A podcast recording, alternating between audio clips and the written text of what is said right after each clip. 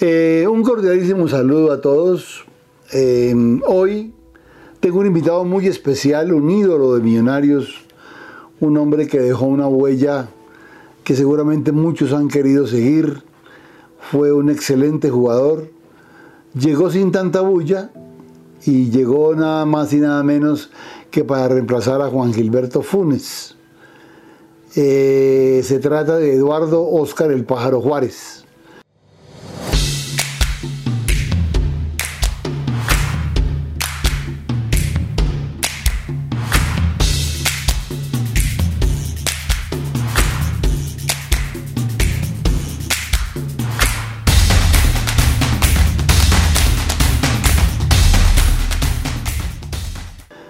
Arranco con una anécdota muy particular y es que eh, el técnico de Millonarios en el 86 era eh, Eduardo Retá. Y cuando llega Eduardo, él es el técnico, y dice, mira que te vamos a traer al pájaro Juárez. Y dice Eduardo, pero ¿cómo me van a cambiar un búfalo por un pájaro? Eh, fue de esas cosas que quedó en el ambiente lo cierto es que ese pájaro iba a volar muy lejos, muy lejos. Eh, quiero presentarlo a Eduardo primero y luego vamos a ir conversando de fútbol. La idea es que hagamos de esto una charla amena donde Eduardo nos cuente de su vida, de, sus logros y, y, que podamos entrar un poco en esa intimidad que ustedes quieren conocer. Que no se entere la DIAN, Guillermo. Eso vamos a buscar que no. Pero de verdad, Eduardo, un gustazo tenerte acá. Es mío, y bueno, vamos a conversar un poco de tus inicios. Tú eres de Tucumán. Yo soy de Jujuy. Ah, tú eres de Jujuy. Yo soy de Jujuy. Yo este, estudiaba en un colegio de curas que se le daba mucha prioridad al deporte. Ajá. eso estábamos en el fútbol. Eh, del colegio pasé a jugar en un club que se llama Cuyaya, en el pueblo mío. Eh, la idea en mi familia, en mi mamá, en mi papá, siempre fue de que yo estudie. Me brindaron. En la época era totalmente normal. Era normal y era hasta obligatorio. Sí, claro. Y era hasta obligatorio. El vago era el que jugaba fútbol. Entonces el fútbol no era, no era bien visto, no, no era. Entonces en lo que yo quería estudiar y que estudié abogacía, derecho, no había en el pueblo mío. Entonces me tuve que ir a Tucumán a estudiar. En Tucumán estuve como un año, año y pico sin jugar fútbol, dedicado al estudio. Al estudio. Y después apareció un amigo porque jugábamos nosotros eh, en los intercursos en la facultad y después los interfacultades apareció un amigo y me dijo, mira, este, ¿querés ir a jugar a un equipo, probar? Y fui a un equipo que se llama San Pablo de, Tucumán. Me hicieron quedar de una, el técnico era un ex jugador de fútbol, Lito Espeche, que había sido hasta selección argentina. Y bueno, empecé ahí a jugar y ya era fútbol y estudio. y en ese orden. Compaginar, sí. Y en ese orden. La prioridad era el estudio. Entonces, bueno, empecé ahí, después eh, surgió otro equipo que se llama San Lorenzo de Alén en Catamarca, que es otra ciudad, fui y jugué dos, tres meses, volví a Tucumán y jugué en un equipo que se llama Concepción de Tucumán. Más conocido, ¿no? Ahí jugué con el Oso Laya, que después vino al Bucaramanga, al Cali. Centro delantero. Centro delantero también. Ahí, ahí compartimos con el oso, jugamos un año. Y ese es eh, un equipo de donde este, Galván Rey. Galván Rey jugó en Concepción y es de Concepción de Tucumán. De ahí vino, ¿no? De ahí vino, no De ahí vino. Entonces de ahí ya, o sea, a mí me pasaron las cosas hasta rápido y la más rara. Porque yo estaba en Concepción de Tucumán y un día me manda a buscar el presidente de San Martín de Tucumán, que era el ingeniero Natalio Mirki. Y me sentó así y me dijo, bueno, usted va a ganar 500 dólares por mes y 5 mil de, de prima en el año. Y le dije, pero ingeniero, yo tengo, ya está arreglado usted jugador de San Martín. Y así. O sí o sí, empieza aquí. Y empecé en San Martín de Tucumán. Entonces de ahí viene lo mío después, lo de millonario. Y... Pero en el equipo en San Martín juegas durante algún tiempo en primera. Un año, no llegamos a primera. ¿Eras el goleador? Era el goleador, jugábamos la liga local y, y de ahí viene, o sea, iba en el año 86, después viene el primer Nacional B en Argentina. Entonces nosotros estábamos peleando para ese ascenso. Integra todo el país, ¿no? En San Martín de Tucumán tuve de compañero, por ejemplo, a Roque Martínez, que había que jugado estuvo en el Tolima. Tolima, Sí, un que volante. había, que había venido con Roldán. Sí, con Leopoldo Jacinto. Entonces, con Eusebio Jacinto Roldán. Eusebio, Eusebio, sí. Bueno, y, y, y eso, o sea, de San Martín me sale lo de millonario. Que lo de millonario, y yo siempre lo cuento, fue una cosa que de no creer. Fue, sí, porque fue una situación bien O particular. sea, una situación que, que hasta el día de hoy, o sea, siempre mi, mi papá me sabía decir, la Virgen aparece una sola vez. Y Los Ángeles también. vos verás si le rezás o no. Y a mí se me apareció la Virgen en, es- en un partido, en un partido de fútbol, o sea, una cosa que... En ese momento pensabas en que ibas a seguir con el equipo, a luchar en el pueblo, No, yo lo pero esto tenía- parece como Yo una... lo tenía, o sea, de técnico a Guillermo Reynoso, que, que, bueno, tenía un gran afecto, él hacia mí, yo hacia él. Es jugador de América, el El Tolima. de América. Yo lo tenía de técnico, estaba en mi zona de confort, no tenía problemas. Ganabas más o menos bien, tranquilo. Era titular, eh, estaba en un equipo grande del interior. Claro, en la región, por supuesto. San Martín de Tucumán es un equipo grande. Y un día apareció. Apareció. sí. Estás en un partido, se juega el partido, no sabes que te están mirando, nada, nada parecido. Pero, pero digamos, eh, era el clásico, San Martín Atlético Tucumán. Y eh, digamos, yo veía, lo había visto a Argentinos Junior jugar contra el América de Cali, una final de Copa Libertadores. Y, y bueno, yo estaba jugando en un partido y para explicar un poco a todos, Millonario lo había vendido a Funes a River. Don Guillermo Gómez, que era el directivo que había ido de Millonario, estaba buscando un reemplazo de, De Juan, sí. de Funes. Y un empresario, Carlos Quieto, que es un empresario muy famoso acá en Colombia, pues trajo muchísimos jugadores y a todos lados. Entonces le dijo, mira, hay dos jugadores para ver en Tucumán. Uno es Aredes y el otro es Apud, que juegan en Atlético Tucumán. Aredes era que después vino y jugó El en Deportivo Cali Cali, sí. y jugó en Chile, y Apud, que jugó en Boca. Y don Guillermo Gómez fue a ver el partido. Un domingo de invierno, me acuerdo, y fue a ver el partido. El clásico era Atlético Tucumán San Martín. Entonces él fue a ver los dos jugadores Que le han recomendado. que le habían recomendado. Eh, íbamos ganando 1 a 0, yo meto el gol en el primer tiempo, la cancha llena.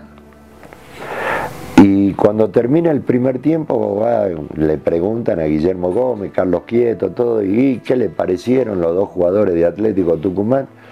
Dijo, no, a mí me gusta el 9 de San Martín de Tucumán. Vinieron los directivos. Estaba viendo el partido, no Estaba está viendo los el jugadores. partido. Vinieron los directivos de San Martín, empezaron a hablar de, de cosas, de plata, que esto, que lo otro. Los directivos de San Martín salieron del estadio de Atlético Tucumán y se fueron hasta el estadio de San Martín a buscar los papeles. Cuando volvieron ya iban 20, 30 minutos el segundo tiempo y firmaron papeles y todo. La cuestión que terminó el partido, llegó al vestuario y, don, y el técnico Reynoso, que lo conocía don Guillermo? Porque habían hecho o se habían hablado por el tema de Falcioni antes de que venga a la América y todo. Y... Reynoso siempre tuvo vínculos desde que se fue de la América, porque él juega en América y siempre mantuvo los vínculos con el fútbol colombiano. no se desprendió nunca. Siempre. Y además él fue el que bajó del, del bus a Willington Ortiz en la ciudad de Cali. Cuando Willington fue a probar, el que lo bajó eh, fue Guillermo César Reynoso. Y Para notar un apunte. Y entonces viene el profe, o sea, don Guillermo Reynoso, y me dice, eh, eh, pájaro, este vení que te quiero presentar, el señor Guillermo Gómez, directivo de Millonario, Carlos Quieto, el empresario, y dice, bueno, te vendieron a Colombia. Yo me estaba sacando la camiseta y digo, ¿cómo que me vendieron a Colombia? En un, en un partido, en el transcurso del partido te vendieron. Partido, claro, me vendieron. Eh, por eso te digo que cuando aparece la Sí, sí, la sorpresa maravillosa. La sorpresa. Y bueno, este, yo quedé sorprendido, me, lo saludé a don Guillermo. Y dice, bueno, este, no, no, ya, ya te compramos, mañana tenés que estar en Buenos Aires para hacer los papeles. Y arreglar contrato y todas esas hierbas. Y al otro día, a las 10, 11 de la mañana, busqué el pasaje y a las 6 de la tarde ya estaba viajando a Buenos Aires. Y el día martes ya me vi con don Guillermo, que arreglé el contrato y, o sea, cambió todo, cambió, cambió toda mi vida. Tu mundo cambia de un día para otro. Cambió todo, todo, todo, todo. Yo estaba en San Martín. Ahora, ¿qué sabías de Colombia? ¿Qué, tu expectativa? Sí, bueno, voy a Colombia. ¿Y qué, qué, qué, qué pasaba en Colombia? ¿A quién conocías de acá? O, no, yo no conocía a nadie. Yo, porque yo estaba en el interior de, de Argentina. Mucho menos, ¿no? Mucho menos. Mucho menos. Entonces... ¿Pero qué sensación te daba? Colombia un país otro país, otra gente. Lo que sí sabía que en ese momento en Colombia había jugadores de gran nivel. De muy buen nivel. De gran nivel. ¿Por qué había jugadores de gran nivel? Porque había plata. Sí, indiscutiblemente, mucha. La plata, bien o mal, de dónde venía o no venía, daba a cada equipo la posibilidad de tener grandes jugadores. Eso es así. Entonces yo había visto ese año, en el 85. La final de Argentinos América. Argentinos América. Entonces vos lo veías que estaba el flaco Gareca. Ese fue el día que Tony votó el gol, el penal, ¿no? El penal. El quinto penal, Tony de Ávila. Entonces yo veía que estaba Flaco Gareca, estaba Aquino, estaba Bataglia, estaba Cabaña, estaba Falcioni. Eran jugadores de gran categoría. De gran categoría. Estaba en Argentino Junior el Panza Videla. Eh, Silvano Espíndola había estado hasta antes. Mm. Entonces, bueno, yo decía, y, y, después uno se enteraba, los jugadores que venían a Colombia. Colombia en ese momento era, a ver, ¿cómo te diría? Como la Premier League de Sudamérica. Eran los que mejor pagaban. Sí indiscutiblemente. Y yo cambié mi mundo de un día para el otro. Yo Vivíamos un segundo dorado, de alguna yo manera. Siempre digo, yo siempre digo, tuve la suerte y la fortuna de jugar en el segundo dorado. Y en esto coincidimos con Hernán Peláez.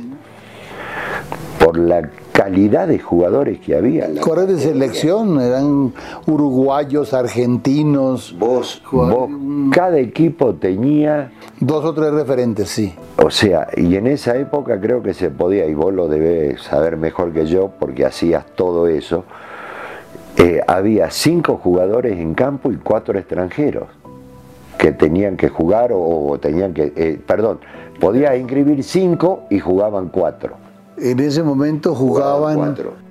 Sí, no me puedes refutar, Guillermo. Cuatro, sí. No, no, hay una foto de Millonarios allí donde están los cuatro extranjeros, o sea que eran Videla, Vanemerac, Cousilla y mi persona. ¿Y tú? Eran... Los cuatro. Y el suplente era Juan Carlos Díaz.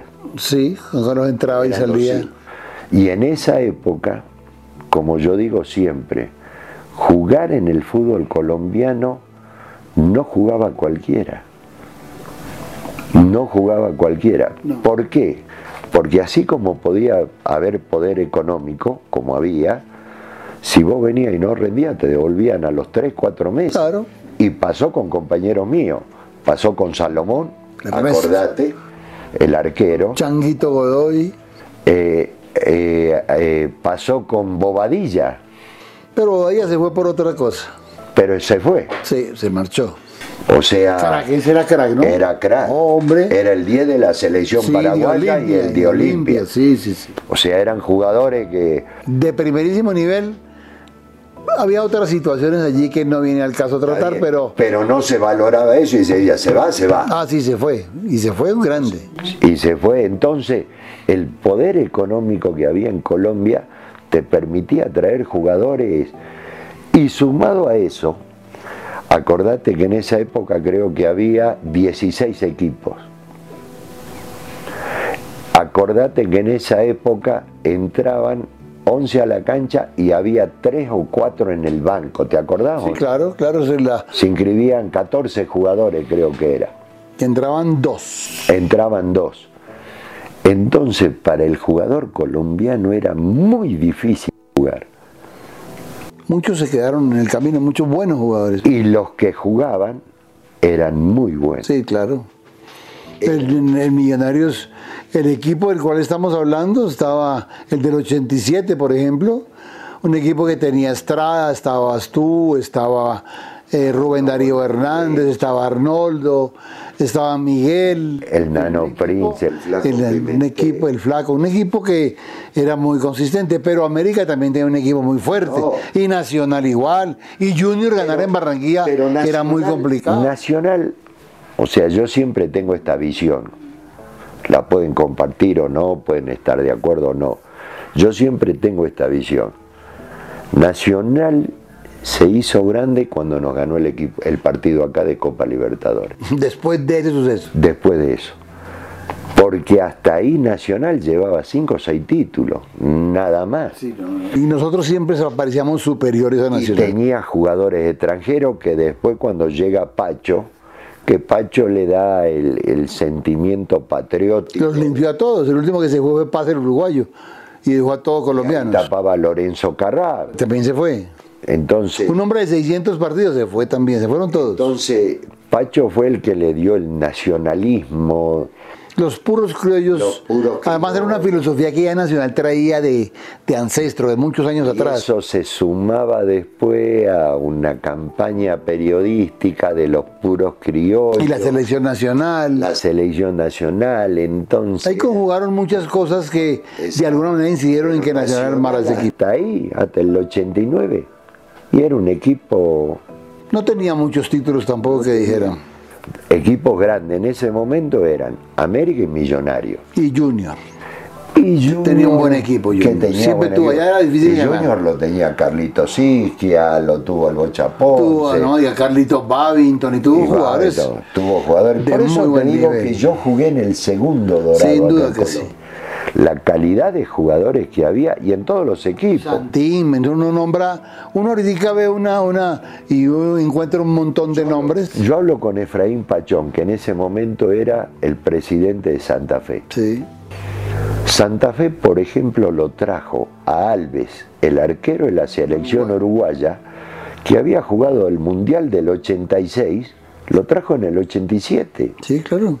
O sea, el nivel que había era... Eso que a él no le fue del todo bien a Alves. No le fue, pero... Pero, era una figura indiscutible. pero Era, era- una figura era indiscutible. jugó un mundial. Sí, sí, sí, sí, sí. El América, te digo, tenía los paraguayos, tenía los argentinos, el Cali, Hombre, En el Cali, o sea, te jugaba Bernardo Redín, te jugaba Amado Núñez, te Amaro jugaba, Nadal, te jugaba Rebelés, te te jugaba, jugaba Aravena, te jugaba el pibe Valderrama, el Coco Mendoza, no, habían un montón de el nombres. Coco Mendoza, era- tenían de arquero al Flaco Rodríguez, creo que era el arquero, no sé si del Paraguay o de la selección boliviana, Sí, el Fernández, Fernández. Fernández. El gato El Fernández. Gato Fernández, perdón. Sí. Y, y después, bueno, vos tenías los peruanos, lo tuviste en el Medellín. Y en el Nacional, pues Cueto, La Rosa, Sotil pasó por acá con el Medellín, lo- la Echea. No, nombres ni para qué hablamos. Uribe, Uribe Julio César, vino, Julio sí. César, en el, en el, En el Junior. en el Unión Magdalena, en el Pereira. vos tenías, o sea, jugadores, y yo tuve la suerte y la fortuna de jugar en contra de ellos y con ellos. Entonces, y ganar. Y ganar. Que era, no, este era lo más difícil, ganar. Pero, a ver, eh, volvamos un poco. Yo entiendo que tenías la expectativa ya de llegar a Colombia y tal. Recuerdo mucho, porque yo te recibí en el aeropuerto. Con Tomasito Mier, el hombre del moño. Él era mi secretario en Millonarios. Tomasito. Y recuerdo que eh, te cogió la prensa preguntarte, había no sé cuántos micrófonos, y yo sentí que tú decías, no, pues sí, yo hago muchos goles, y, ta, ta, ta, y dije yo, voy a coger, yo lo cogía, yo me acuerdo que te, te, te cogí, bájale al volumen que aquí no es tan fácil. Eh, aquí sí, goleador, pero no, no le des tanto bombo. Y en ese momento, pues obviamente ya empezaste a manejar el asunto. Lo que, lo que pasa, Guillermo. Porque llegaste con una expectativa. Inclusive te demoraste como cinco partidos sin hacer gol. no, Hasta el 11 Caldas, ¿no? Más. El gol fue aquí en Bogotá en un aguacero impresionante, ¿no? Bueno. Ese fue el primer gol, ¿cierto? El primer gol. Sí, sí, sí. Bueno, yo te cuento que también hay, hay varias anécdotas. Sí, por supuesto. Hay, hay un... Yo venía de San Martín de Tucumán y en el interior, nosotros, por ejemplo, los jueves hacíamos fútbol iba un solo periodista a ver, para ver cuál era el equipo titular y suplente. Y yo llegué acá y había 50 periodistas. Y eso muy ese día había como 200. Y la expectativa era grande. yo venía a reemplazarlo a Juan, claro, claro. Que había metido no sé cuántos goles. Además de ti no se sabía mucho, honestamente. el interior no me conocía nadie. además los medios no sabían Seamos ¿Quién es ese pájaro? Es más, llegaron a confundirte. Hay otro pájaro que está en Ecuador, que fue Ecuador después. Después fue otro pájaro. Sí, pero uno grandotote que no me acuerdo de qué equipo jugaba. Pero el más famoso fui yo. No, no, no, no, no, pues, siempre hay pájaros en todas partes, ¿no? Bueno, lo cierto es eso, de que llegas y luego el acoplarte al grupo, el equipo te recibe bien, porque era un gran grupo, sin duda, era un grupo. A mí me dio, o sea, cambiar todo eso por empezar, me llevaron, eh, don Guillermo me puso un apartamento que era del embajador de Argentina acá en Colombia. Me dieron un apartamento en la 79 abajito de la, de la 11, plena zona rosa. Mm. Yo conocía todas las discotecas menos el Campín. O sea, eh, me costó muchísimo entrar. Arrancar, sí. Arrancar. Y, ya el equipo. Además, descubrir un mundo que era totalmente. Y Retá, ya tenía su equipo armado. Ya. O sea, el que mejor entró fue Carabín. Carabín fue el que entró, eh, jugó de volante, de central, le pegaba duro. Mejor central que volante era mono, entonces atraía. Sí, un rubio grandotote. Entonces atraía. Y aparecí yo, que, que digamos, con olor a cigarrillo porque fumaba, flaquito, y nadie me daba un peso. Cuando empezaste, no. Nadie. Los más a partir decían, uy, eso que trajo millonarios no pasa nada. Este, nosotros cuando entrenábamos, me acuerdo que Eduardo Reta, bueno, lo teníamos al gringo Palacio. Imagínate, no raspaba nada. Y el gringo en todos los entrenos me daba, pero en todos, en todos, en todos. Y entonces. eso era habitual en el gringo. No, el gringo no podía jugar si no pero Entonces vino el nano un día y le dijo al gringo, pará allá. No, pero si el profe me dice, Eduardo le decía que me pegue para ver hasta dónde aguantaba yo. Sí, sí, sí para probarme, porque Eduardo era una cosa. Un guerrero. Él eh, pensaba que todo el mundo tenía que ser como él, no tenía que Y Eduardo era de chocar, de meter, de, pelear. Y entonces, claro, yo, primero, o sea, iba de suplente, después me ponía de titular, volvía de suplente, a veces ni me convocaba. Y no se daba, no se daba. Y yo tengo una, una anécdota muy particular con Eduardo Resulta que cuando nosotros estábamos en el apartotel América, ¿te acordás que salíamos, subíamos al bus y nos íbamos? Claro. Además la oficina quedaba una cuadra. Quedaba una cuadra. Mi oficina quedaba una Claro, cuadra. vos estabas en el segundo piso Sí, y veías sí, eh, desde, todo. desde el ventanal tuyo veías Sí, el todo, hotel, todo, veías todo. quién entraba y quién salía. Además el hotel lo organicé yo, porque eso fue una cosa que eso no era un apartotel, eso... Bueno, Bueno, entonces me acuerdo que eh, Eduardo, Eduardo Reta, siempre subía al bus de primero y se sentaba en el primer asiento y sacaba una botella con un líquido verde y decía, no, esto me dio la bruja de Santa Marta.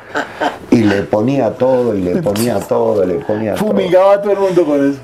Y yo subía, me ponía, y yo era un desastre, Guillermo, pero un desastre, desastre. Entonces un día dije, lo que me tiene salado es eso. Las aguas de Eduardo. Entonces un día llegó, yo me acuerdo que estaba ahí, en, eh, teníamos al la- atrás de la recepción, había como una sala y yo estaba mirando que llegue el bus. Cuando llegó el bus, lo veo a, al- a Don Gil, ¿te acordás? El conductor. Sí, sí, sí, sí. Pobrecito que va de casa, ¿cómo lo hacíamos renegar? Apenas abrió la puerta, ¡pum! me subí. Y me escondí en el penúltimo asiento, del lado derecho. Me escondí, yo ya llevé mis cosas, la sudadera, todo, todo. Empezaron a subir y a todo, pa, pa, pa. Y a mí no me puso. Ese día le ganamos al Once Caldas 3 a 2. Hice mi primer gol, me hicieron un penal y metí el pase gol. Y de ahí arranqué así. Sí, sí, sí. Fue una tarde, fue una, una tarde mágica porque el ambiente, el agua, eh, un partido difícil con un campo terrible. Y vos que sos livianito, sin embargo te defendiste, hiciste el primer gol, me acuerdo muchísimo. Es más, todos lo deseábamos. Todos estábamos, bueno, que era pasar el gol del paro, que no era pasar lo de Juan, ¿no? Que Juan estuvo 12 partidos sin gol y decíamos a qué era pasar el gol Juan. Hasta que al fin lo hizo el gol 3000, 2999 y 3000 y ahí bueno. Pero teníamos la misma expectativa porque pasaron 4, 5, 6 partidos y decíamos nosotros, bueno, y entonces, ¿qué pasa?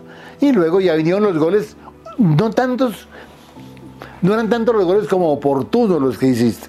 Porque fueron defi- de- definitivos. Definitivo. Eso al final fue muy importante para Y la obtención del lo que campeonato. terminó de convencer primero a don Guillermo.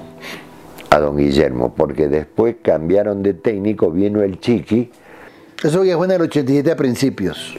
Claro, en el 86 termino haciendo los goles. Yo Sí, termino y, termina- y. Retó también se va. Y Retó se y va. Retá se va. Viene el Chiqui y yo ya estaba en los planes del Chiqui. No, es que tú ya estabas en un nivel completamente ya distinto. en un nivel. ya estabas o sea, acomodado a Bogotá. Ya había pasado de la noche a la mañana, Claro. ya había pasado del frío al calor, ya era una cosa. Entonces, y esa es la anécdota que tengo con Eduardo. Con Eduardo yo, yo tengo eso. No, pues es que con eso, Ahora, viene el año 87, viene el Chiqui, que es eh, un zorro, un hombre conocedor, un hombre que era capaz de cambiar un- un- con un cambio un partido, veía muy bien el fútbol, vivo, inteligente, arma un equipo eh, que, que es muy solidario y muy, muy sólido. Armó un buen Ah, sí, además era muy difícil que él reemplazara uno por otro o que él cambiara una nómina que iba ganando, él no la cambiaba, nómina ganadora no se cambia, y empiezan a sumar fechas de invicto, empiezan a sumar que la apertura, que ese equipo ganaba en todas partes. ¿Cuál fue el Yo secreto? creo, yo el creo secreto del que ese es, ese equipo fue el fiel reflejo de lo que es millonario. Un equipo grande. Ese equipo era el fiel reflejo de eso. Sí, es muy posible que... Primero, eh, el primer semestre fue complicadito, porque en el primer semestre vino el turco Salomón de arquero. Terrible. Vino- Muy buena persona, pero muy mal portero. Jugó, jugó por ahí un torneo en Estados Unidos, ¿te acuerdas de una Copa Malboro? Que no le fue mal, que no le fue mal. Y tenía un problema él. La señora. No, no, no, no. Él le agarraban los nervios cuando íbamos a entrar en sí, el túnel. pobrecito, sí, Entonces sí, se tenía que ir al baño, iba al baño, volvía y recién entraba. Y, pero ese se Sufría mucho ese muchacho, era muy nervioso. muy nervioso. Y ese semestre, digamos, empieza a forjarse el grupo que teníamos. Que se fortalece a mitad de año con la llegada de Videla, Manemera, y Conde y Cousillas. Los cuatro, Los llegan los cuatro. cuatro. y ese, esa es la visión del Chiqui, que con ellos ya se completa el grupo, que es el que pelea el campeonato. digamos. Pero también en esto una mención especial para Guillermo Gómez. Porque Guillermo fue el que lo trajo a El que puso la guita. No, pero fue No, no, no, y fue así, o sea, el que lo él trajo fue de a parte de- Mario, de, los el que que- lo trajo al Panza y el que lo trajo a Coucilla. A ver, yo le cuento una historia respecto a eso que usted no conoce. Eh, no era Videla el que iba a venir, era Colombati. Eh, Manemerac desde el principio, yo pertenecía a la Comisión Técnica de Millonarios y a mí me atendían, me oían, pues porque yo era el que seguía a los jugadores y todo. El arquero no era Cousillas, el arquero era Daniel Morón, que trabajaba, que estaba en Unión de Santa Fe, un porterazo. Yo hablé con él previamente y eso me lo cambiaron en Buenos Aires, entre fulano y sutano. O sea, y me dejaron metido con, con Morón, que era el que yo quería traer, y luego Morón fue campeón de América con, con la Católica. Eh, Wilman Conde siempre se pensó en Wilman, necesitábamos un, un marcador de perfil zurdo y era el perfecto. Ya había estado en Millonarios en algún momento, pocos partidos, pero había estado. Y Wilman llega y le va muy bien a Wilman. El volante 10, fueron varios los candidatos, eh, Pajarito, varios los candidatos. Eh, inicialmente era Colombati que estaba en Racing. La señora no se quiso venir. La señora dijo no y no y no. Y no es no. Entonces no vino y nos fuimos una noche, justamente que tú hablas de nombre con Guillermo Gómez, vimos Ferro Argentinos Junior. Y esa noche Videla hizo un partido, él no sabía que estábamos ahí, pero hizo un partido de novela. Tipo, Oh, el Panza. era, era crack. Oh. Entonces eh, me dice Guillermo, anda al camerino y decirle a ese muchacho que si quiere hablar con nosotros en el hotel. Ah, sí, lo del Sheraton es en ese hotel, es en esa noche. Entonces yo voy al camerino y le digo, señor Videla, mire, ta, ta, ta, si usted quiere, claro que sí. Fue a la 1 o 2 de la mañana, no me acuerdo, bien tarde fue al hotel y esa noche se hizo el negocio Videla, por eso Videla vino.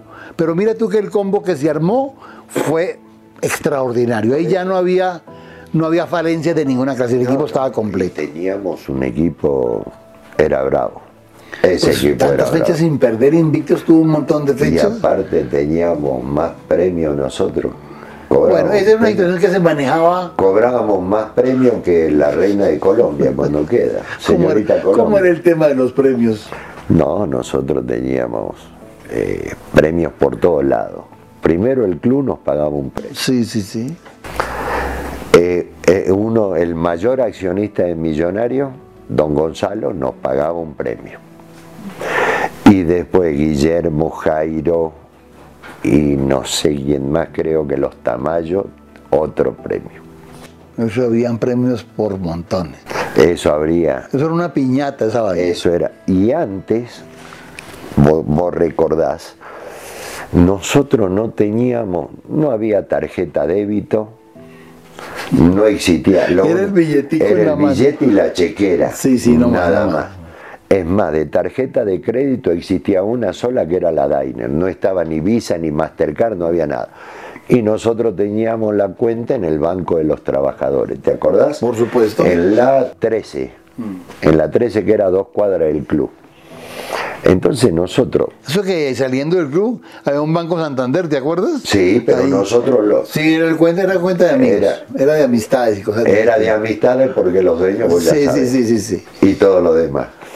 Entonces nosotros, en el octogonal, me acuerdo, estuvimos dos meses concentrados, hace memoria, que terminó casi Muerto mediados de octubre y nosotros concentramos hasta el 16 y el 20 de diciembre, que fue que quedamos campeones, eran dos meses. Eh, terrible eso fue. Y entonces en esos dos meses cobrábamos premio y nosotros no íbamos al banco, andábamos con la plata en el bolsillo, íbamos a los entrenos con la plata. Sí, en- entre las entre las tulas. Entre las era tulas, terrible. era, terrible. Sí, terrible. Y cobrábamos premio y, y aparte, bueno, estábamos bien, bien motivados, bien, y teníamos un grupo Sí, además la concentración, yo me acuerdo que la amenizábamos, llevábamos un montón de guardias, llevábamos un montón de gente que contaba chistes, en magos. Esa época iba lo de Sábado Feliz. Sí, todos fueron, todos, todos. Fue el, el mago Lorgia. El mago. Eso, todos eso lo teníamos en las noches en la concentración. Y salíamos también a los teatros. Sí, me acuerdo sí, sí, que una vez fuimos a ver un grupo argentino, Le Luthier. Sí, señor. Siempre. Fuimos a cine alguna vez, en fin.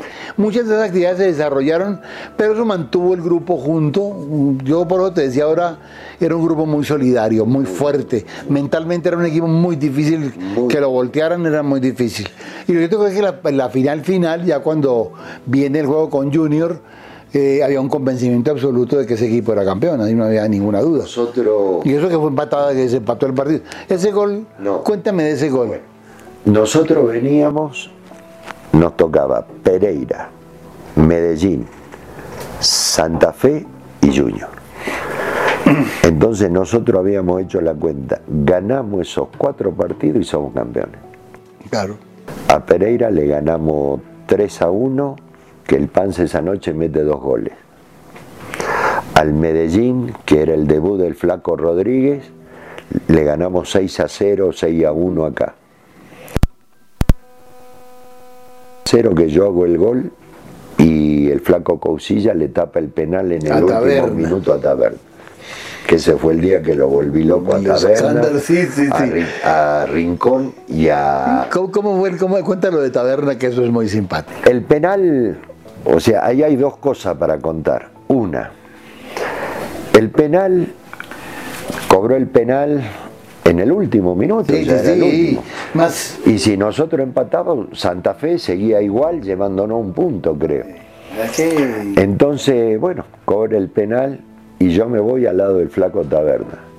Le digo, flaco, tenés que votarlo, mirá que el chiqui te conoce y a mí ya me vendieron, entonces para que vos jugues Copa Libertadores el año que viene. Y el flaco me dice, salí, pájaro, salí, salí. Entonces, claro, él viene, me toca salir y, yo le digo, no, flaquito, y le doy la mano. Salgo de ahí y entonces viene Germán Morales y, el finado Rincón, salí, salí. Digo, cambienlón de pateador porque lo voy a errar, está arreglado, se la digo, ¿eh? Y entonces vino Rincón, no, hijo de tanta, ¿cómo? Está arreglado, lo bota. Le digo, yo le cumplo con decirle. Y Germán hasta el día de hoy la cuenta. Germán la cuenta. Entonces fueron y lo agarraron a Pinto, que Pinto era el técnico de Santa Fe, y le dice, profe, cámbielo, cámbielo, que patee otro, que patee. Y Pinto en su soberbia vino y dijo, no, lo patea él, lo patea, lo votó, Lo tapó. lo Rubén. tapó el flaco. Y lo agarraron al flaco Uy, Taberna en el vestuario. con un palo. Es más, fue el último partido del flaco Taberna en Colombia. Sí, sí, sí. No jugó más. No. Jugó más. Además, él se sintió culpable también, ¿no? De alguna manera fue una situación en la cual prácticamente se vende un título, se queda todo ahí en el tintero. Y ese, y ese penal, que es para reforzar lo que decías vos de lo que es el grupo, lo que era ese grupo, nosotros habíamos jugado con el Medellín el domingo. Le habíamos ganado 6 a 0, 6 a 1, que yo metí dos goles.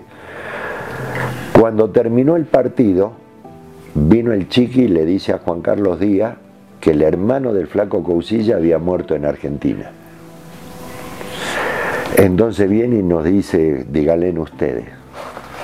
Nos fuimos al hotel, nosotros comíamos a las siete y media.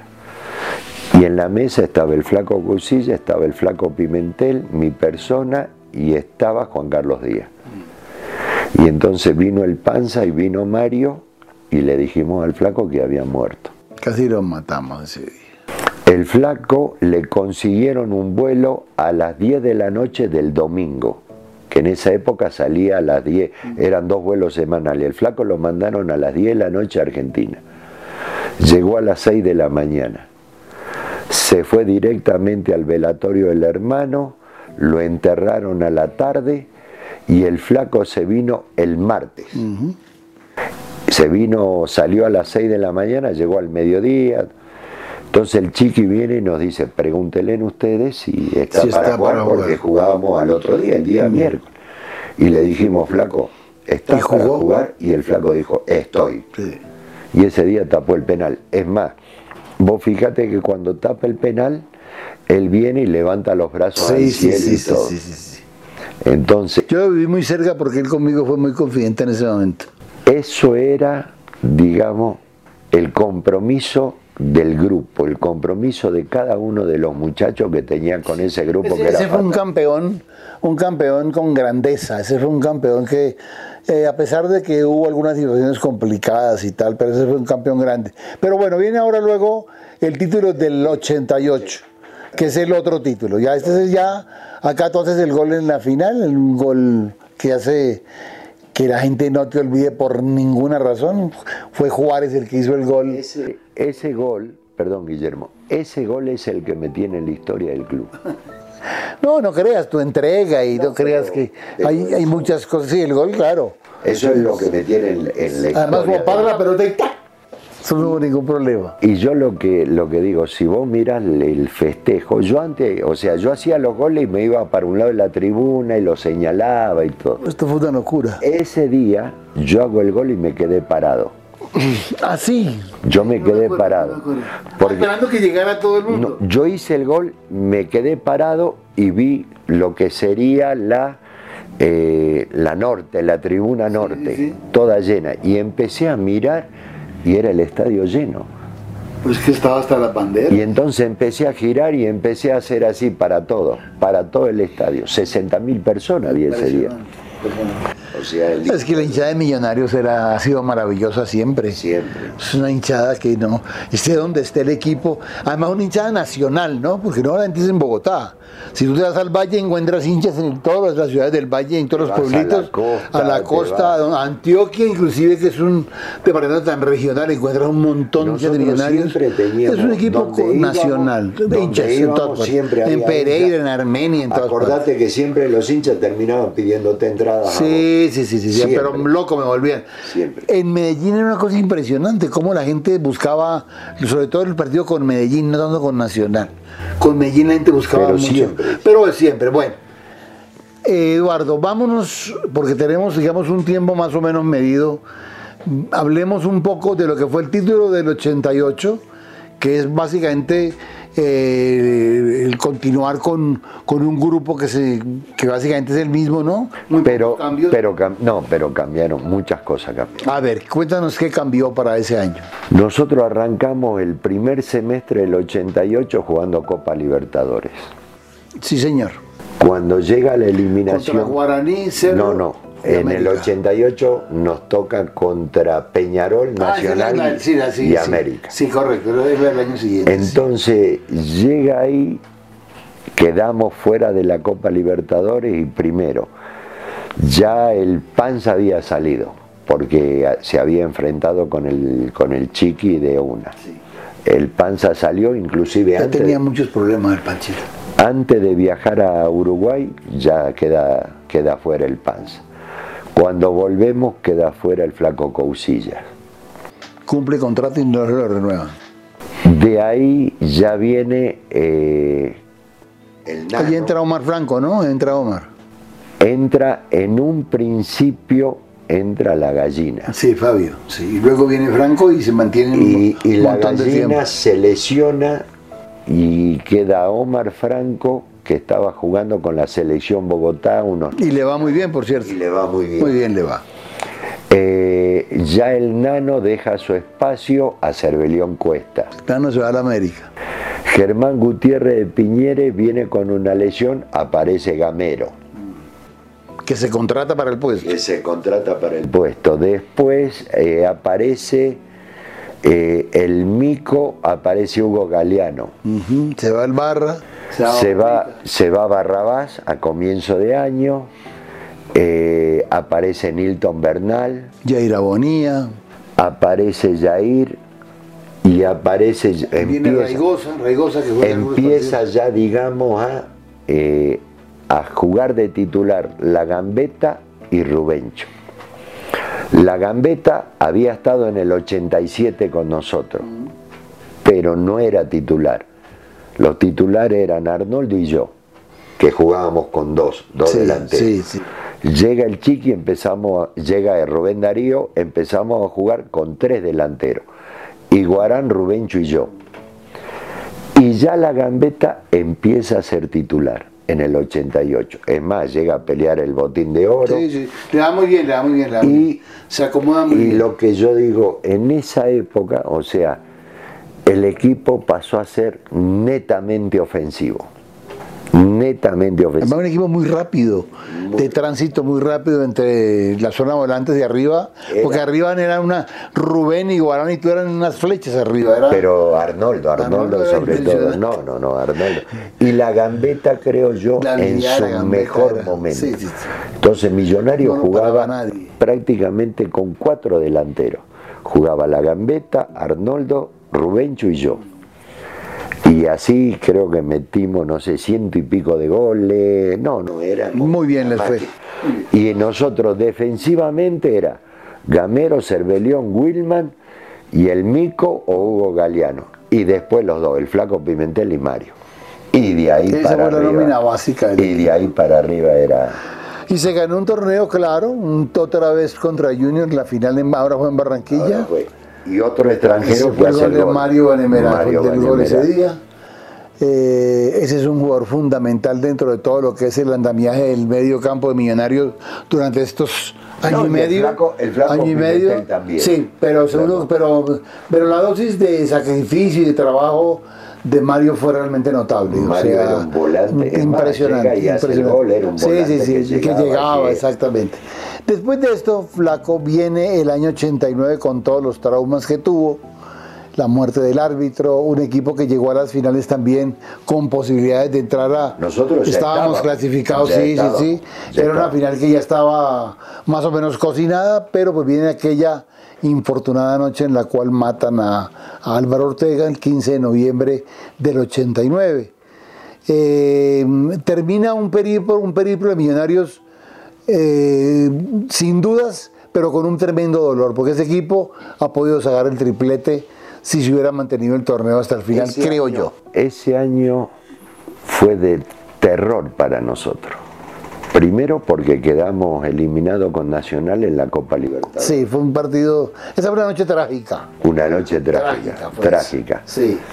Eh, que digamos, los muchachos de Nacional, que yo siempre se lo dije a René, a, to- a, a Perea, con Chicho, que después fuimos compañeros en el Medellín, yo les decía, ustedes no tienen la culpa. La culpa fue el árbitro.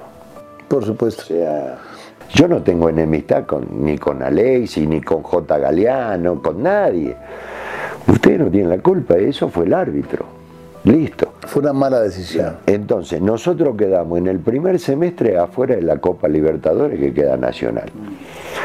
Pero sin embargo, nos reacomodamos y llegamos, porque ese fue el año donde empezaron a utilizarse los cuadrangulares.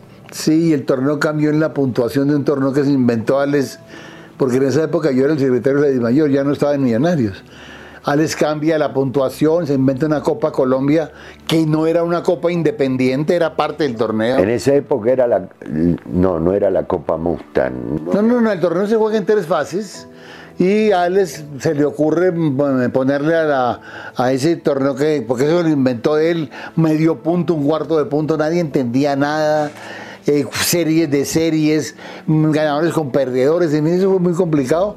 Eso fue una, una parte del torneo que dio una puntuación final, obviamente, y la llamaron Copa Colombia y le dieron Copa Santa Fe. ¿Copa de qué? Si el torneo era una parte, de- o sea, si eso fue una parte como, como la apertura o la finalización, no fue un torneo independiente para darle una copa a un equipo por, por ese evento. Inclusive Don Alfonso es el que le entrega, una cosa ridícula. Pero bueno, el campeonato termina, al final vienen las, las, viene la parte final, donde Millonarios mantiene una, un muy buen nivel, hasta que se matan. Ahí llegamos, ahí llegamos nosotros a 24, 26 partidos invictos. Sí, fue una... Fue una Ese sí. es otro récord que tuvimos nosotros. El récord de 29, luego el de 26 fechas, El que es 26 el que sigue, nuestro. y en el, pero en el Y en 80 y- el 88 es 24. Sí, es 22. 26, eso es exactamente eso. 29, 28, 26. Bueno, lo cierto es que el título se gana, en el pero no se gana, se suspende el campeonato y viene un periplo que es más complicado de Millonarios, la parte económica empieza el equipo a resentirse, los jugadores... Con em- razones. Por supuesto que sí. ¿Qué pasó en el 1990? Después de que se supera este momento difícil, obviamente, ¿qué pasa a partir de 1990? En el 90 llega, o sea, Millonarios Sigue el chique, el entrenador. sigue el chiqui, pero empiezan a reacomodarse fichas. Empiezan a reacomodarse. Goicochea viene, eh, Goico viene En el 89 en el solamente. 89. Ya para el 90 no está. No, no, no, no, pero Goico viene en el 90, viene, 89. No, 89. Pero toda seguridad. Sí, porque él está en la definición. Pero en el no- 90 él se va para Argentina y es cuando va a la selección y Sí, todo eso. pero él se va unos meses antes. Él duró hasta el 90. Goico duró hasta el 90, que él se va unos meses antes. Antes del Mundial. Y eso después verificarlo. No, sí, lo verificamos, pero, Pero- tengo la impresión pero- de que veo únicamente el 89. Bueno, pero nosotros, digamos, empiezan a cambiarse muchas cosas. Creo que yo termino siendo el único extranjero en Millonario. Y eh, uno, Campaña estaba en el 89, Ramón. el flaco, el flaco, el flaco Darío, no sé si vino en el 90 o en el, en el 89, no, en el 89 tuvo el flaco Darío Campaña que jugamos Copa y Libertadores. Ramoa también. Ramoa creo que vino en el 91. 90, 91 puede ser. 91 sí. Ahí hay vino, una, bueno, sí. te- Tengo ahí también una duda. Pero en el 91 vino el pero Sachi, vino. al campaña no le va bien, infortunadamente. Juega algunos partidos. Que eso es lo que yo digo siempre, ¿viste? El, eh, Esa camisa pesa. esa, o sea, ponerte el azul no se la pone cualquiera. No, señor.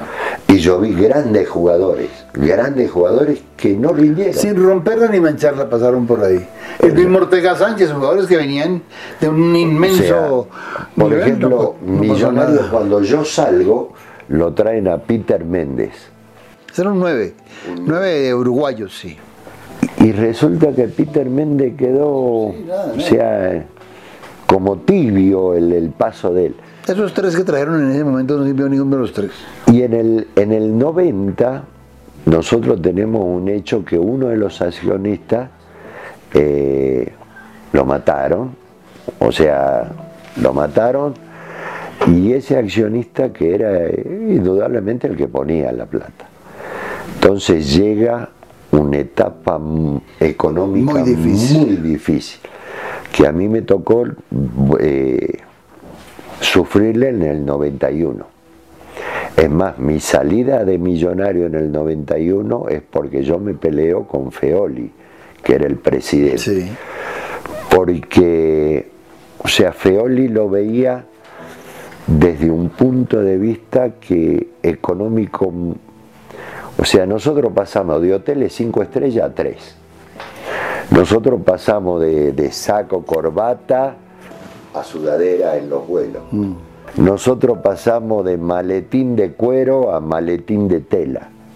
No es que, que sean malos, pero, o sea, El nivel El- descendió exacto. bastante. Entonces, nosotros ahí en el 91, más yo le, lo- nosotros lo teníamos que perseguir al presidente para que nos dé una respuesta cuando nos pagaban. Me acuerdo que las oficinas pasaron por la novena, por ahí. Se fueron por allá un barrio en el norte, que yo no, yo no- Sí, por la una novena. casa grandota por allá lejos. Y me acuerdo que en esa época entonces un grupo de jugadores lo esperaba al presidente en el club y otro, otro grupo en la oficina de la 90, 91, donde tenía la oficina Feoli. Entonces No había plata. no había plata y un día discutí yo con Feoli. Un día discutí y le dije, no, no, no, esto no, no puede seguir así. No puede seguir. Entonces terminó mi contrato en diciembre del 91 y es que salgo al Cali. Y después me toca venir a jugar con el Cali contra Y Millonarios. le haces el gol que Le- saca al profesor Pacho. Le hago el gol, le hago el gol y me fui, me paré frente al palco de Millonarios Y te lo se lo dediqué a Feoli y le hacía la seña porque él usaba anteojos, Sí, sí, sí. se lo hacía a él. Y bueno, ahí, y después, a partir de ese año, digamos, del 91, es que entra eh, la etapa difícil de Millonario que duró 24 años sin quedar campeón. Hubo vaivenes, hubo... Bueno, ya, ya la situación económica no, fue, no se pudo mantener. El equipo, los salarios y todo lo demás descienden sin duda. Pienso que desciende de alguna manera la calidad del plantel. No era el mismo equipo aquel fuerte y sólido. Empieza y obviamente que los resultados no se dan. Pero tu, tu, caminar es terminas en Millonarios, vas al Deportivo Cali un tiempo, un tiempo. Eh, no sé allí cuál es la razón por la cual estás seis meses nada más. Yo estoy seis meses en el Cali y termino. Lo que pasa que en el Cali. Fue con Company, ¿no es cierto? Con Company. Con Miguel. Yo tenía una opción de compra muy alta en el Cali. Ajá. Y yo andaba muy bien, y el equipo andaba muy bien. Sí, era un buen equipo, sin duda. Eh, andábamos estaba París, ¿no? Estaba no, estaba Calero. Ah, Miguelito, Miguelito. Estaba Miguel Calero, estaba el Buen Willy- equipo era ese, Oh, del 91. oh, muy buen equipo. Y entonces íbamos muy bien. Y a través de la presidencia en ese momento de Arcesio Paz, que ya veía difícil porque iba a tener que hacer uso de la opción de compra. Ese equipo lo dirigía Company. Y Miguel. estaba- Antes había estado Pinto, ¿cierto? Antes de que Company. sí, creo, creo que, que ese sí. fue el tránsito. Y entonces eh, salieron unos comentarios que yo me dopaba, que yo tomaba pastilla para jugar. Que habías inducido a otros jugadores. que que no había, sé bueno. qué. Entonces resulta, claro, entonces resulta para que veas lo que es la historia. El que estaba en desacuerdo con eso era don Humberto Arias. Me pagaron hasta diciembre de ese año. Me pagaron hasta diciembre. Yo me voy a Argentina. Vuelvo a San Martín de Tucumán, que estaba en primera división. Como el segundo o tercer partido. Juegas allá seis meses. seis meses en primera división. Sí. Como el segundo o tercer partido, meto tres goles contra Gimnasia y Grima de La Plata. Me hicieron como cinco o seis antidoping y nunca di positivo. Entonces, y vos sabés que el antidoping siempre quedan rastros. Sí, claro, claro. Siempre quedan rastros. Eso vuelve y marca más adelante, sin duda. Nunca me hicieron cinco o seis antidoping, nunca me dio positivo. Entonces le mandé el mensaje a don- al presidente que era Arcesio Pérez, le dije, yo era el que tomaba pastillas y juego en el fútbol argentino, hago goles, me hacen antidoping y no sale nada. Entonces, ¿qué es? De ahí Sergio desapareció también. Después vas al Medellín. al Medellín, el chiqui, El Chiqui García. Chiqui me convence. Se lleva varios jugadores de Millonarios El de su antiguo mané. Claro, pero acá hay un, un hecho también que es importante. Yo estaba en San Martín de Tucumán en primera división, iba con 7 o 8 goles. Yo estaba muy bien. El equipo estaba cuarto, se había alejado de la zona del descenso. Y yo llegaba a mi casa y todos los días, mi señora colombiana, y yo la veía todos los días triste. Todos los días triste. Y yo decía, pero ¿qué es ¿Cómo cambiamos esto? ¿qué es esto? ¿Qué? Y yo le decía, ¿qué te pasa? No, qué extraño. El chiqui, que es un zorro, se había conseguido el número mío. Y la ponía a la señora que llame a mi señora. Y la saludaba, y cómo La está. nostalgia Y la, y la señora del chiqui le decía, ¿pero qué hacen por allá? No, tienen que venirse por acá. Y después el chiqui me llamó. Y yo le dije, no, sí, profe, me voy. Me voy. Entonces llegué al Medellín. Ahí estuviste dos años. En el dos 92, años, 93, sí. 92, 93. 93, 94. O algo así, sí. algo así. Pero se fueron varios jugadores de Millonarios. Estuvo Gamero, La Gambeta Estrada, Rubén Darío, tú, Juan Carlos Díaz, Pimentel también pasó por ahí, Wilman Conde, era medio millonario de que ha sido campeón. No, el- el- el chique estaba a la fija ahí. No, el Chiqui lo que hizo, él juntó jugadores que había tenido en distintos equipos. Pero todos, todos eran. Entonces pero ellos que te nombré, todos son de millonarios. Todo lo de Millonario. Después estaba Perea, Luis Carlos, Sí, el, sí. el central, Víctor Espinosa que venía del América, más la gente que estaba del Medellín. Claro, los generales Fernández. Estaba Oscar Pareja, estaba el campero Álvarez, Pérez, Pelusa Wilman, Pérez, sí. Ferry Zambrano, Oh, Carlos oh, Era un Castro. grupo importante. Se armó un combate. No, la delan o sea, los, yo te digo los delanteros que tenía el Medellín. El Ferry Zambrano, Carlos Castro, La Flecha Gómez, Wilson Cano, JJ Galeano, eh, cantidad, eh. JJ Galeano, Juárez, estaba Rubencho, Estrada. estaba Juárez, estaba La Gambeta. Y después jugaba a veces Pipi Uribe también eh, de delantero. No, no, no. O sea, tenía 10, 11 Sí, delanteros, pero de primer delantero. nivel. Sí, todo de buen nivel. En el medio campo lo tenía Pelusa Pérez, Pareja, Campero Álvarez, llegó el flaco Pimentel, empezó Lorenzo Fruto, lo tenía el Chusco Sierra, después vino Juan Carlos Díaz, No, señor equipo, sin duda. Chicho Pérez también estuvo ahí, no, era... Y entonces el Chiqui me convence. Y hacemos un año 93 que, que Sensacional. terminamos peleando el título con el Junior. Cuatro equipos al final pelearon el campeonato y fueron campeones menos nacional en la última fecha. Exacto, que, que no, quedó Que campeón. el gol de Junior, Valderrama, claro. el Junior Pero que fueron campeones los tres, o sea, en el transcurso de, de los partidos. Arrancó Nacional quedando campeón, después nosotros éramos. y después- terminó siendo América con el gol que hace que El hace Junior que hace Mackenzie. Mackenzie a pase Hace de. Valderrama al final, final, final del partido. O sea, fue una final extraordinaria. Extraordinaria. Ya había salido nuestro amigo Estrada con la arepa en el cuello, Y Carlito- celebrando. y ¿Cómo le dolió, por Dios? ¿Cómo le Carlito dolió? siempre fue pasional. Sí, ¿no? sí, Yo con sí. Carlos tengo un gran afecto. y tuvo un buen año ese, ¿eh? un buen año en el Medellín. Ya- ese equipo jugó muy bien, muy bien. Jugaba muy bien. Muy bien. Jugaba Se le atravesó un equipo como Junior al final, pues que también había disputado cosas importantes. uno vuelve y dice la calidad de jugadores que había. Era maravilloso. Entonces, ese es el año donde el pibe vuelve al Junior. O sea, va el Junior a jugar. Y estaba el pibe, estaba Valenciano, estaba Guerrero, No, eso era una cosa loca. estaba Alexis Mendoza. Sí, sí, o sea, señor equipo de señores equipo y, y en Nacional estaba Aristizábal. eh, en el 93 creo que estaba todavía el Tino, jugó Andrés Escobar. O sea, había jugadores. Nóminas, nóminas para pelear campeonatos. Por eso esa final fue tan apretada y tan.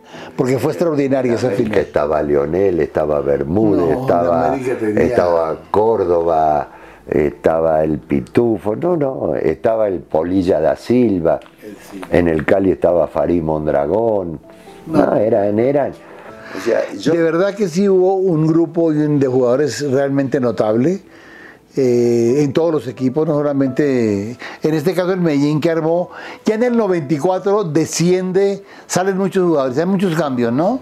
Para el 94. lo que pasa que en el 94, Ya no mantuvo. yo digo, yo digo, eh, a ver, en el 94 hay un hecho que hace cambiar el fútbol colombiano. Que fue la participación de la selección Colombia en el Mundial de, de Estados Unidos. Porque vos fíjate que hasta el 93 o hasta antes del Mundial, la expectativa con Colombia y con el fútbol Era colombiano era muy grande. que se armó la mejor selección de la historia, pues hablando en términos de, No. de jugadores, era una selección que habría, no sé, cuando uno le gana a Perú 4-0, Argentina 5-0, y yo si el Mundial es un mes después, Colombia entra en los octavos. El bolillo y Pacho coinciden que lo peor que le podía haber pasado El al 5 a fútbol 0. colombiano era ganar a Argentina 5 a 0. claro, eso fue lo que se le pudo pasar. Y entonces vos fíjate Eso que lo a- sacó de contexto. hasta antes del Mundial éramos el mejor fútbol del mundo. Sí, señor. Y después del Mundial vino que, quedó, o sea, quedó reflejado en, en lo que era el fútbol colombiano.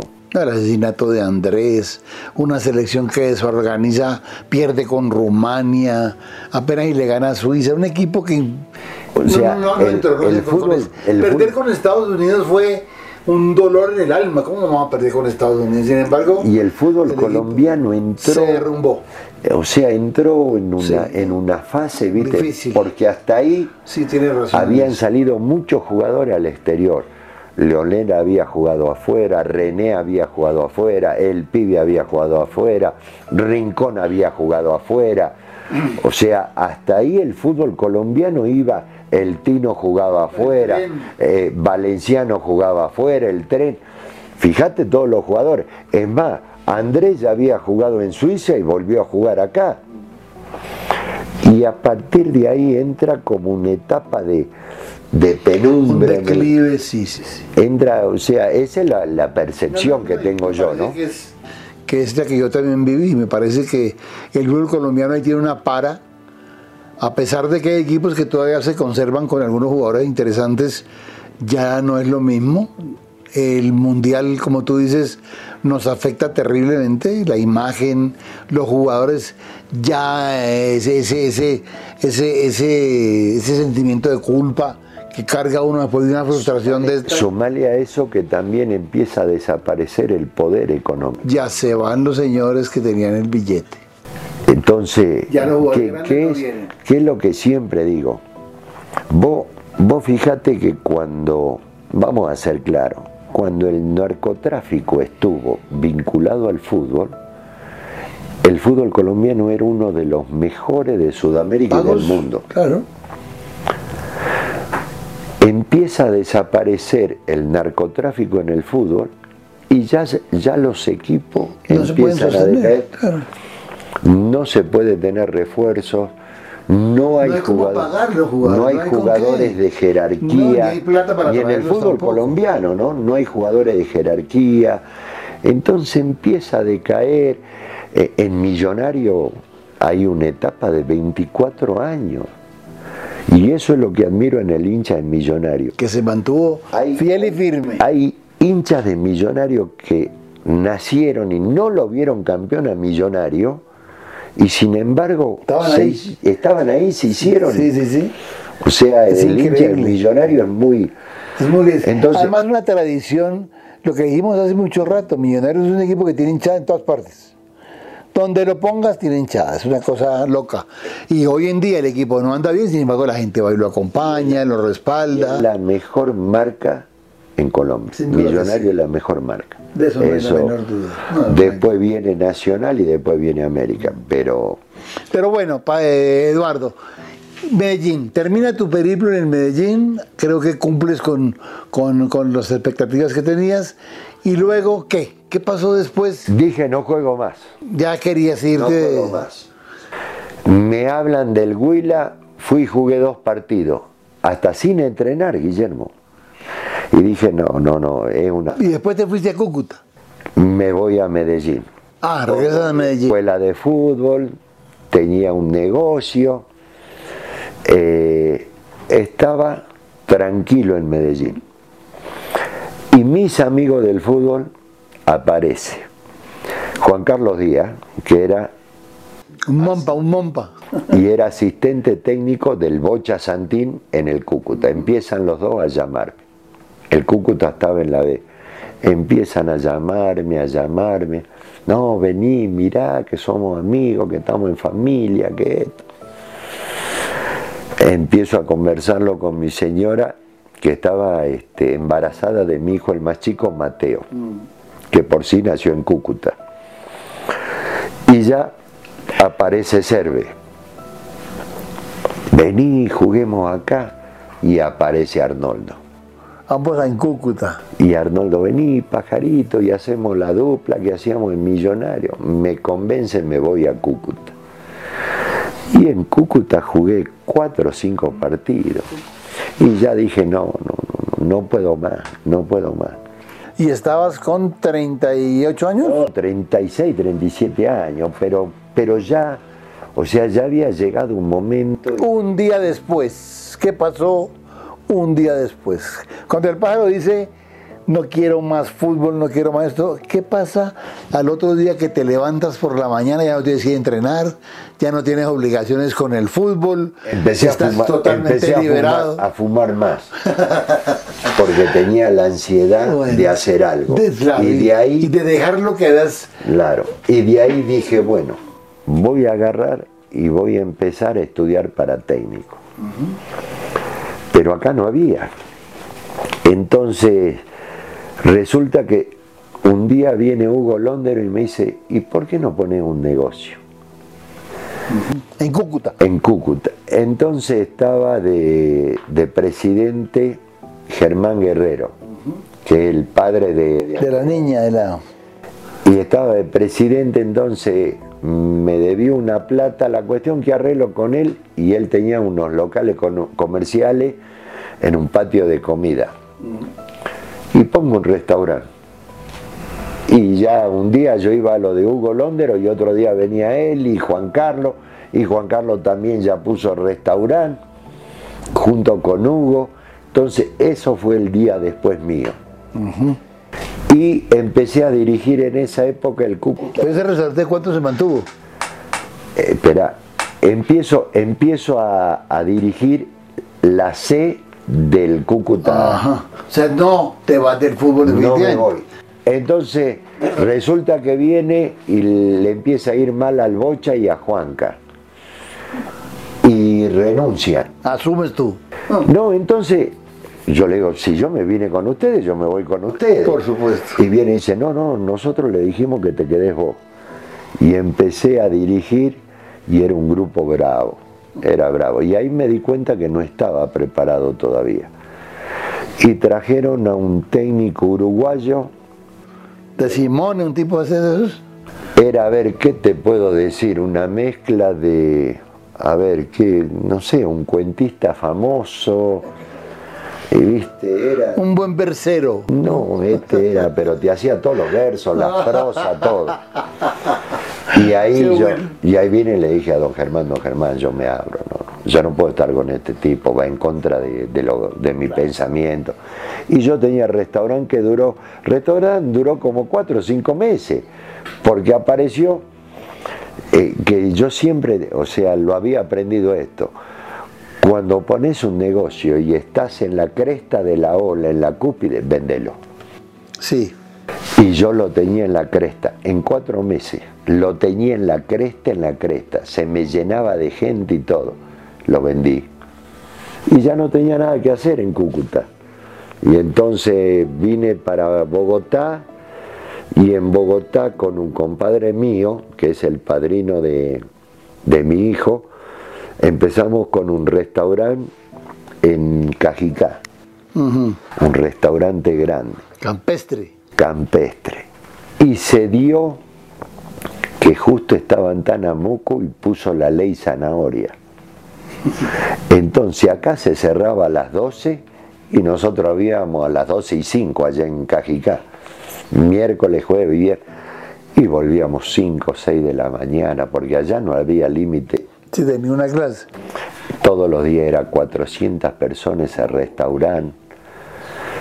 Y, y ya un día ya volvíamos y ya veníamos hasta con miedo, porque antes, o sea, no había no había este datáfono, no había nada de eso. La tarjeta, ¿te acordás que vos Sí, pasabas así el, el papel?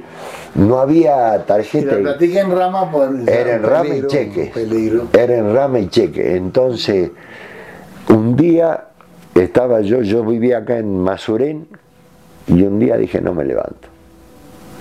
Y tuve como 6, 7 días una depresión total, Guillermo. No quería saber nada de nada. Me acuerdo que lo único que veía era en la final de básquet que jugaba Michael Jordan. No quería saber nada y pensé todo lo peor. Estaba de barba, no me levantaba, ¿Cómo te derrumbaste de esa manera? nada. O sea, un día, porque cuando uno juega fútbol, te atiende, vos vas al banco y te atiende el gerente. Sí, sí. Cuando dejas de jugar al fútbol, Ni el portero del hotel. el celador, el que está el No te portero, te dice, ¿a qué viene? ¿Quién es usted? Sí. Entonces, Te dio muy duro eso. uff, Eso es durísimo. parte de lo que el jugador de fútbol el día después empieza a sentir, de que el mundo le cambia de tal manera, ya llegas al, al- al- al supermercado y ya no es que llega la niña y te atiende porque sí, es increíble como un estado, de un momento de, de estar en actividad a no estarlo, te cambia todo. Pero bueno, superaste ese momento. Eh, No, entonces ahí vino mi mujer y me dice, tenés dos Tu opciones. señora es colombiana. ¿no? colombiana y mis hijos colombianos.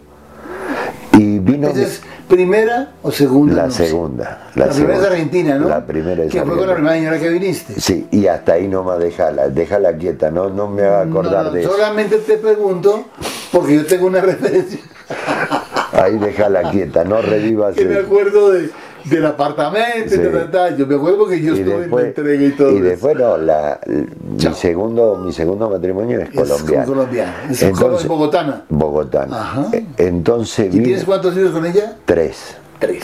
Entonces vino y me dijo, tenés dos opciones. O te levantás y vas al restaurante, o nos vamos a Argentina. Le dije, nos vamos a Argentina. Y llegué a Argentina y ya empecé de, de nuevo, digamos, a motivarme con el fútbol. Entonces hice mi curso de técnico de ATFA, soy técnico recibido de ATFA, ahora tengo que hacer las equivalencias para ser pro. Y, y empecé de nuevo a dirigir desde la categoría más chiquitita, desde los 5 años, hasta equipos profesionales en Argentina que están jugando eh, Altos Hornos Zapla y, en esa época eran los torneos argentinos que ascendían al Nacional B, la categoría de ascenso. Pero en eso dirigí todas las categorías para tener todas las En Argentina. en Argentina. Todas las ¿Eso fue en qué periodo? Eso fue como del 2000 al 2007, 2008. Ah, pero fueron varios años. Es que son primero que fuiste varios dos años. años de técnico el curso. Ajá, y luego todo el curso que Y después trabajando. todo trabajando, o sea, normalmente era un año por categoría y después ya me consolidé. Hasta que un día mi gran amigo Arnoldo hace su partido de despedida.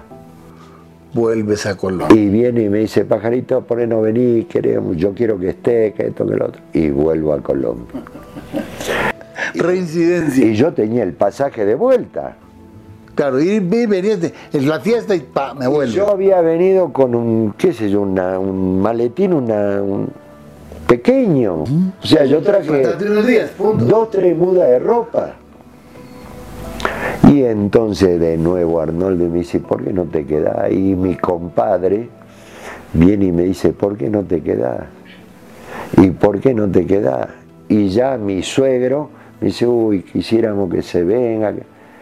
Y me quedé. Te, te tiraba mucho la señora colombiana, te tiraba mucho el regreso. Pero mi señora estaba en Argentina con los chicos. Por eso, pero ya te, Ya. te tiraba el de- No, y yo siempre, siempre, viste, le di prioridad a eso. Y ya la llamé a mi señora y le digo, mira, le digo, este, me voy a quedar, así que prepárate. Y me vine yo en agosto. Y los chicos estaban en colegio, no, no podían salir. Entonces ahí me salió primero para dirigir el Juventud Soacha, que hoy se llama Fortaleza. En esa época el Juventud Soacha era una sucursal de Santa Fe. Bueno, y ahí salieron jugadores que después Santa Fe los tuvo en primera división. Se termina el proyecto Juventud Soacha porque venden y pasa a ser Fortaleza. Y me agarra un amigo que también yo lo tenía desde cuando jugábamos, Rodrigo Rendón. Y me dice, del, del Real Cartagena. Real Cartagena, sí. Y viene y me dice, mira, yo quiero que estés supervisando las divisiones menores, tenemos dos categorías, De Real Cartagena. el sub-20, y me dice, ¿por qué no vas el fin de semana a Cartagena, mirás, volvés el lunes y me decís si te quedás o no y arreglamos? Yo llegué el viernes, el sábado fui a verlo jugar, empecé a ver las instalaciones el domingo y ya me quedé en Cartagena. Varios años. Y en Cartagena tuve 11 años. Porque tú siempre tuviste la tendencia como a tener un restaurante, Tuve- tenías tuve siempre esa todo. afinidad, siempre, ¿no? Tuve. Por la Eh, afinidad de los restaurantes es una tuve- cosa que sí, siempre la mantuviste como, como Mirá, latente. tuve, primero tuvimos juguetería con el nene Díaz. Después tuve un negocio de ropa de la venda de Kelme, Ajá. que en el año 91 Kelme patrocinó el equipo, El equipo, de- la marca por intermedio mío. el equipo de ciclismo. Claro, Kelme patrocinó en el 91, fíjate la foto. Sí, no, no, seguramente que sí. Y yo tenía un negocio en la 122 de, De Kelme. Después tuve restaurante, tuve restaurante en Cúcuta, tuve escuela de fútbol en Medellín, tuve restaurante acá en Cajicá, tuve restaurante en la 93, tuve Sí, sí, en sí, Cartagena, que en Cartagena tuve restaurante y allá con lo que me iba bien era con la finca raíz que yo arrendaba los apartamentos para ahí y en Cartagena estaba bien hasta que un día llegó la, la pandemia y Paró todo. No. Bien, y hoy, hoy, Eduardo, hoy, eh, ¿cómo es tu trasegar hoy? ¿Hoy a qué te dedicas? Hoy Hoy, estoy- digamos, después de todo este trámite de ir y venir y recomenzar, porque es que ustedes, los jugadores de fútbol, tienen una, una situación muy, muy, muy particular y es que cada vez que cambian tienen que volver a empezar, que el apartamento, que el trasteo, que no sé qué, que los hijos, que el colegio. Eso es una cosa muy compleja, eso complica mucho la vida. Pero tú en este momento, hoy, con eh, los 5 años y tal, eh, cu- ¿cuál es tu panorama hoy, Hoy- Eduardo? Hoy yo estoy en un club como director de fútbol, Ajá. en un club privado que es Pradera de Potosí. Hoy disfruto con eso, Tienes tiempo full ahí. tiempo full y aparte estamos a veces con jugadores, porque a veces Ah, no llevamos, lo vas a dejar de hacer. llevamos jugadores a Argentina, a veces traemos jugadores acá. Es más, Luciano Pon, que está en el Medellín, nosotros con Game- a Gamero se lo habíamos, cuando digo nosotros es con mi compadre, Eh, nosotros se lo habíamos recomendado dos años antes, antes de que llegue al Medellín, se lo habíamos recomendado a Luciano Pon, a Gamero. No le dio bola. No le dio. Ahora, esa actividad, por ejemplo, de los jugadores, me imagino que las relaciones con clubes se mantiene y la posibilidad y alternativa de detectar talentos que se pueden enviar y traer y tal. Además es una actividad que no vas a dejar de hacer porque es parte de tu vida y es, aunque tengas un trabajo estable y, y estés tranquilo y puedas desarrollar programas y proyectos y tal, pienso que el jugador de fútbol no deja de serlo nunca. Y además se va un tiempo y vuelve y retorna, o sea, es cíclico, ¿no? No, no es... Pero, pero ahí es donde yo, por eso yo a los chicos siempre le digo que estudien. Mañana que tenga una actividad. Porque en hacer. algún momento el jugador de fútbol pasa a ser exjugador. Y yo siempre le doy este ejemplo, Guillermo. El día que yo me muera, en la lápida mía va a decir Óscar Juárez, el pájaro, exjugador de fútbol. El día que se muere un médico dicen, acá ya el doctor tal. Uno lo único que se lleva es el título. Por eso yo le digo siempre a los chicos, estudien, estudien, estudien. Así jueguen al fútbol. ¿Tus hijos tienen qué edades? Y yo tengo una Mateo de... tiene cuántos años, Mateo? Mateo tiene 27 ¿Es años. el menor? El menor. Y ya tengo una de 30 y 31, 31 y 32. Yo pensé que Y ya tengo una nieta Oh, ya eres abuelo. Y el yerno hincha de millonario, así que Bueno, entonces... afinidad. Afinidad, me invita a comer siempre. Siempre. que, que esa es la, la anécdota que, que yo tengo con mi señora. Mi suegro es fanático del millonario, pero fanático, fanático es más. En su época joven él viajaba con el equipo, entonces muy amigo del Nano Arián, viajaba con el, con el grupo. Del año 67 es eso. Entonces él viajaba, hincha de millonarios, y, y mi suegro, hasta el día de hoy, él vio todas las estrellas de millonario. Todas, todos los campeonatos. Las de los eh, años. Mi suegro tiene ochenta y pico de años. Bueno, yo quiero hacerte un par de preguntas sueltas. Espera, espera, espera. Porque Entonces, espera, de espera, espera, te cuento. Sí. Entonces el día que mi señora me presentó, mi suegro no sabía que estaba de novia, no Ah, sabía. que te, ya, ya, es que no, no lo había. Entonces el día que fui a la casa que ella, él, mi suegra y mi suegro vivían en la Alhambra, entonces vino mi señor le dice te voy a presentar con el muchacho que estoy saliendo. Abrió la puerta, entré y mi suegro estaba en la sala Qué sentado. abrazo absoluto. Y cuando me vio, me vino, me abrazó y me dijo, no me diga más, llévese ya. hágala". Es la anécdota que Ya, tengo. maravillosa. ¿Cuál fue tu momento más difícil en todo este periplo de esta vida? Tu momento más difícil. Dos momentos duros. El primero fue cuando no arrancaba. Porque vine con un tuviste ese bache inicial. ese bache y fue durísimo, durísimo, durísimo. Y el segundo fue cuando mataron a Andrés. Porque cuando mataron a Andrés me di cuenta de que los jugadores de fútbol también éramos vulnerables. Y nosotros, el jugador de fútbol, y más en la, en la época nuestra, donde todo el entorno que teníamos era el narcotráfico. Sí, señor.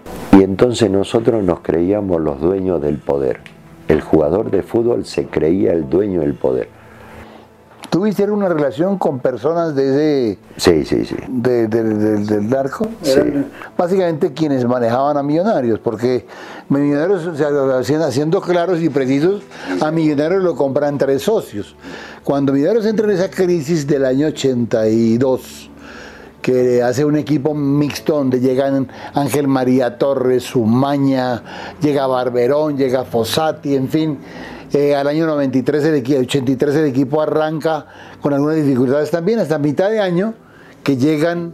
Es que yo tengo una historia con don Hermes Tamayo, porque cuando yo era el, el gerente o asistente de presidencia del Cali, don Hermes quería comprar al Deportivo Cali y se reunió conmigo y yo, yo no tenía cómo venderlo porque el Cali no, no lo podía vender nadie. El Cali, el paquete accionario no lo permitía. Allí conocí yo a don Hermes Tamayo hace muchos años cuando yo era asistente de presidencia de Gorayev. Pero te quiero significar es que llegan ellos tres, ellos tres señores, que eran Guillermo Gómez, Hermes Tamayo y, y don Gonzalo Rodríguez Gacha, esos tres señores, compran a Millonarios, el negocio se hace en Barcelona, en el Mundial, allá se firman los documentos y tal, y vienen luego y contratan a Pastoriza y traen tres jugadores fundamentales que son Vivalda Bantuini y Carlos López. Digamos, es el principio de como se incorporan ellos a Millonarios. Luego viene Federico Valencia que también lo compran, Alberto Molina, y yo llego como gerente deportivo a través de la relación que ha tenido con, con Don Hermes en Cali, que lo conocí fue allá me invita a que yo sea el gerente deportivo, arranco con un trabajo de divisiones menores, muy entusiasta y tal, y el equipo empieza a conformarse, todo esto, pero el trato con ellos para mí era un trato lejano, o sea, yo no... Es que, es que siempre, Guillermo, en la época que estábamos, y esa es una realidad, y Ya lo vivimos, o sea, eso no tiene, eso no lo cambia nadie. todos los equipos, Sí, sí, sí. todos, todos. De pronto hay un par que no tanto, pero de pronto otros sí metidos estuvieron en el... El par son uno, no sé, bueno, pero todos los equipos tenían Un toque. un toque, una relación, siempre había, siempre. Por ahí, o sea, uno que otro, pero todos tenían, todos tenían. Y en esa época no tan solo era que el dueño, o Era sea, todo el entorno del puede, dueño. puede ser que venían y te decían, no, pero acá el dueño es tal y no tiene nada que ver con el narcotráfico. Pero por ahí había un jugador que un narco le pagaba el sueldo. Que Y eso vos lo sabés. O que lo había traído. sí, sí. O que por amigo. Aparte, en esa época los jugadores de fútbol éramos también como parte de la mercancía. Te cambiaban por un cuadro, Sí, por un caballo. te- por un caballo, te cambiaban por una vuelta, hay que ser Sí, sincero. sí, sí, sí. Así. Entonces, eso era, eso era Siempre estaba en el filo de la navaja, el riesgo era permanente. Entonces, entonces, ahí es mi segundo momento cuando lo matan a Andrés, que yo digo que somos vulnerables. Sin duda que sí. O sea que no somos los dueños del poder. Y fue, fue un momento en Medellín difícil para mí. Yo soy, o sea, en ese momento era muy amigo de Santiago, soy amigo de Santiago, pero nosotros comíamos, nosotros teníamos, todos los jueves en mi casa comíamos asado. Santiago, JJ Galeano. El grupo de amigos, yo, un grupo muy... Pelufo, La Gambeta, Juan Carlos Díaz, el Flaco Pimentel. Comíamos asado todos los jueves. Y nos tocó, J, bueno, y nos tocó de cerca lo de Andrés. Claro. Andrés, o sea, Andrés es un muchacho excelente que colaboraba con la iglesia de ahí del poblado, ayudaba a los chicos de bajos recursos, a veces nos pedía que lo acompañemos nosotros en esas acciones, más allá de que él jugaba en Nacional y yo jugaba en, en el Medellín. Entonces ese fue un momento muy, muy duro. ¿Y tu momento más feliz en el fútbol en Colombia fue el título, fueron los títulos? o hay otros momentos igualmente importantes? Lo más importante es cuando nacieron mis hijos. Claro, son tres, ¿no? Pero que también yo lo que digo... Bueno, me refiero más a la parte... A la deportiva. Futbolera, sí, a la parte del fútbol. Pero sí, cuando quedamos campeones.